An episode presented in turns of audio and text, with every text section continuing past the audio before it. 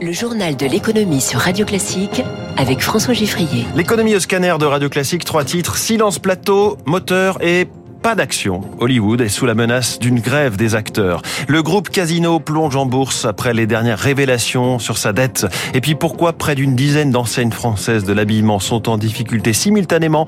On appellera la spécialiste de la consommation, Pascal Ebel. Radio Classique.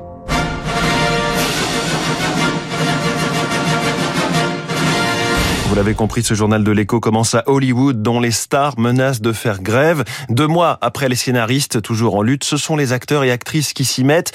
Jennifer Lawrence, Meryl Streep, Rami Malek, 300 au total, ont signé une lettre exigeant des avancées sur leurs conditions de travail face aux révolutions en cours de la massification du streaming à l'émergence de l'intelligence artificielle. Faute d'accord, ce serait la grève.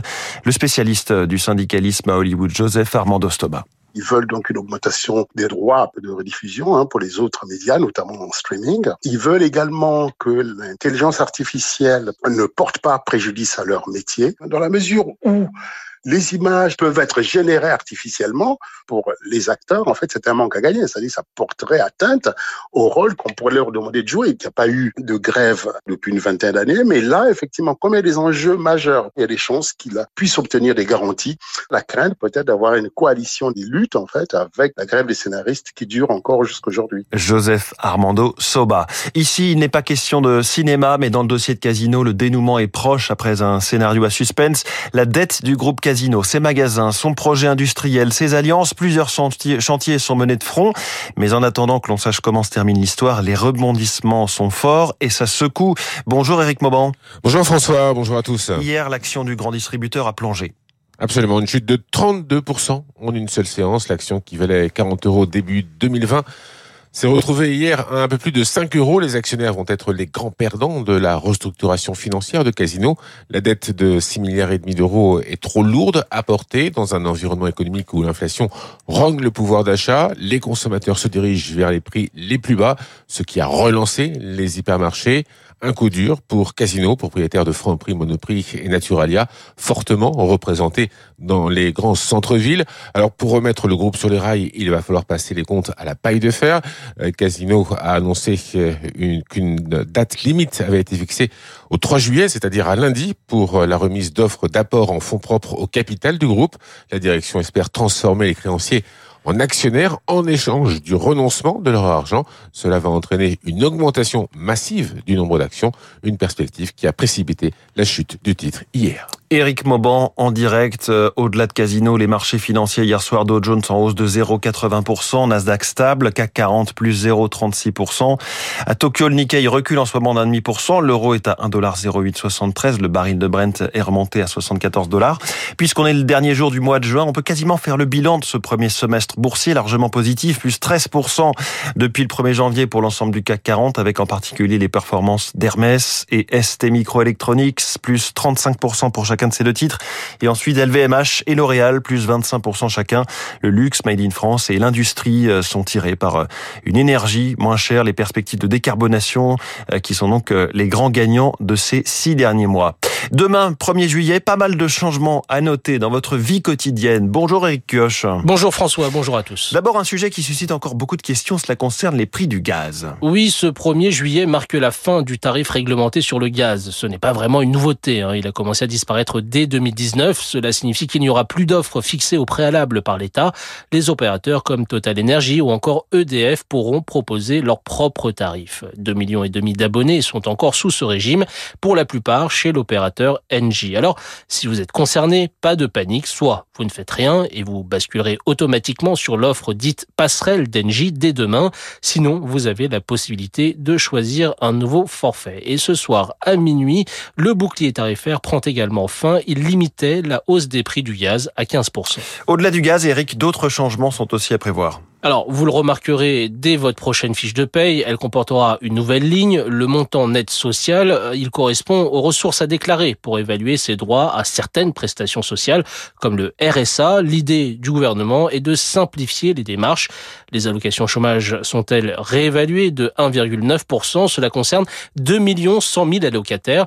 Enfin, le point d'indice des fonctionnaires augmente, lui, de 1,5%. Merci Eric Cuoche. Autre sujet, mais une échéance finalement décalée. La de biens immobiliers. Si vous faites partie des propriétaires qui ne l'ont pas encore faite, vous avez un délai supplémentaire jusqu'au 31 juillet. Il faut dire que cette déclaration, euh, une nouveauté de cette année, n'a pas été bien comprise par tout le monde. Beaucoup de contribuables viennent chercher des explications euh, dans les centres des finances publiques, comme celui de Meaux en Seine-et-Marne, reportage de Victorien Villaume. 10 heures dans ce centre des impôts, le personnel se presse pour renseigner les contribuables. Certains veulent des informations pour des démarches diverses, d'autres sont venus en découdre avec la nouvelle déclaration de biens immobiliers. Il n'y a pas de loyer. marque occupant à titre gratuit. Voilà, occupant à titre gratuit. Voilà. Pochette plastique à la main, Philippe est venu pour régler le dossier de sa mère. C'est pas très bien expliqué. Euh, quand on est en indivision, quand on a un usufruit, on ne sait pas qui doit déclarer. Et pourquoi vous avez décidé de vous déplacer vous? Euh, C'était très saturé parce qu'il y a beaucoup beaucoup d'appels. Et sur papier c'est bien plus facile parce que sur internet ça bloque. Entre les contribuables mal à l'aise avec Internet et cette nouvelle démarche, les bugs informatiques et les lignes téléphoniques parfois saturées, environ 50 personnes se rendent chaque matin au centre des impôts de Meaux. Marianne Vallès est la responsable des lieux. Il y a eu des pics effectivement où ça ne désemplissait pas. Il y avait du monde dehors. Pas de langue de bois, c'est dense, mais on fait face. On a eu aussi des renforts, la direction s'est organisée. Pour le moment, environ 60% des 34 millions de propriétaires se sont acquittés de leurs obligations déclaratives. Ceux qui ne l'ont pas fait ont encore un mois devant eux. Les finances publiques dont on devrait apprendre ce matin qu'elles passent un cap symbolique, celui des 3 000 milliards d'euros de dette. Pour mémoire, les 2 000 milliards, c'était en 2014, accélération effrayante.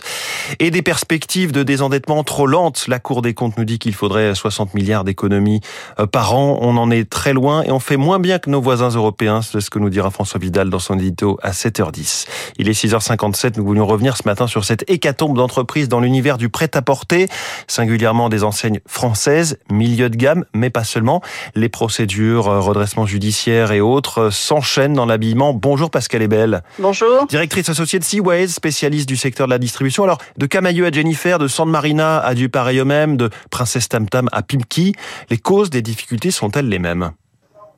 Oui, vraiment, c'est tout le milieu de gamme dans l'habillement qui subit une baisse, hein, et c'est les causes sont évidemment euh, liées euh, en fait à un effet structurel qui est que euh, on a des vieillissements, notamment en France, donc les gens s'habillent moins, donc ça, ça prédétermine une baisse des achats de vêtements. Le deuxième phénomène, c'est évidemment les enjeux écologiques et le fait que de plus en plus d'individus vont acheter des objets d'occasion, c'est 14% du marché de l'habillement. Donc toutes les enseignes qui ne proposent pas des carnets de vêtements d'occasion ou qui ne n'ont pas été sur Internet sont forcément les premiers euh, qui subissent euh, cette baisse du marché. Pourquoi les difficultés se déclenchent maintenant? On est, on est quand même bien après euh, la sortie du Covid. Alors évidemment, les difficultés se déclenchent après en fait les aides qui ont été données, c'est-à-dire que ça a permis euh, les aides qui ont été données pendant le Covid à des entreprises euh, de survivre, mais de façon complètement fictive. Et c'est au moment où ils doivent rembourser les emprunts d'État qu'évidemment euh, ils sont obligés de déposer le bilan et ils ont des problèmes de trésorerie puisque l'activité post-Covid évidemment décroît encore plus, hein, notamment parce qu'il y a du télétravail et les mmh. gens s'habillent moins.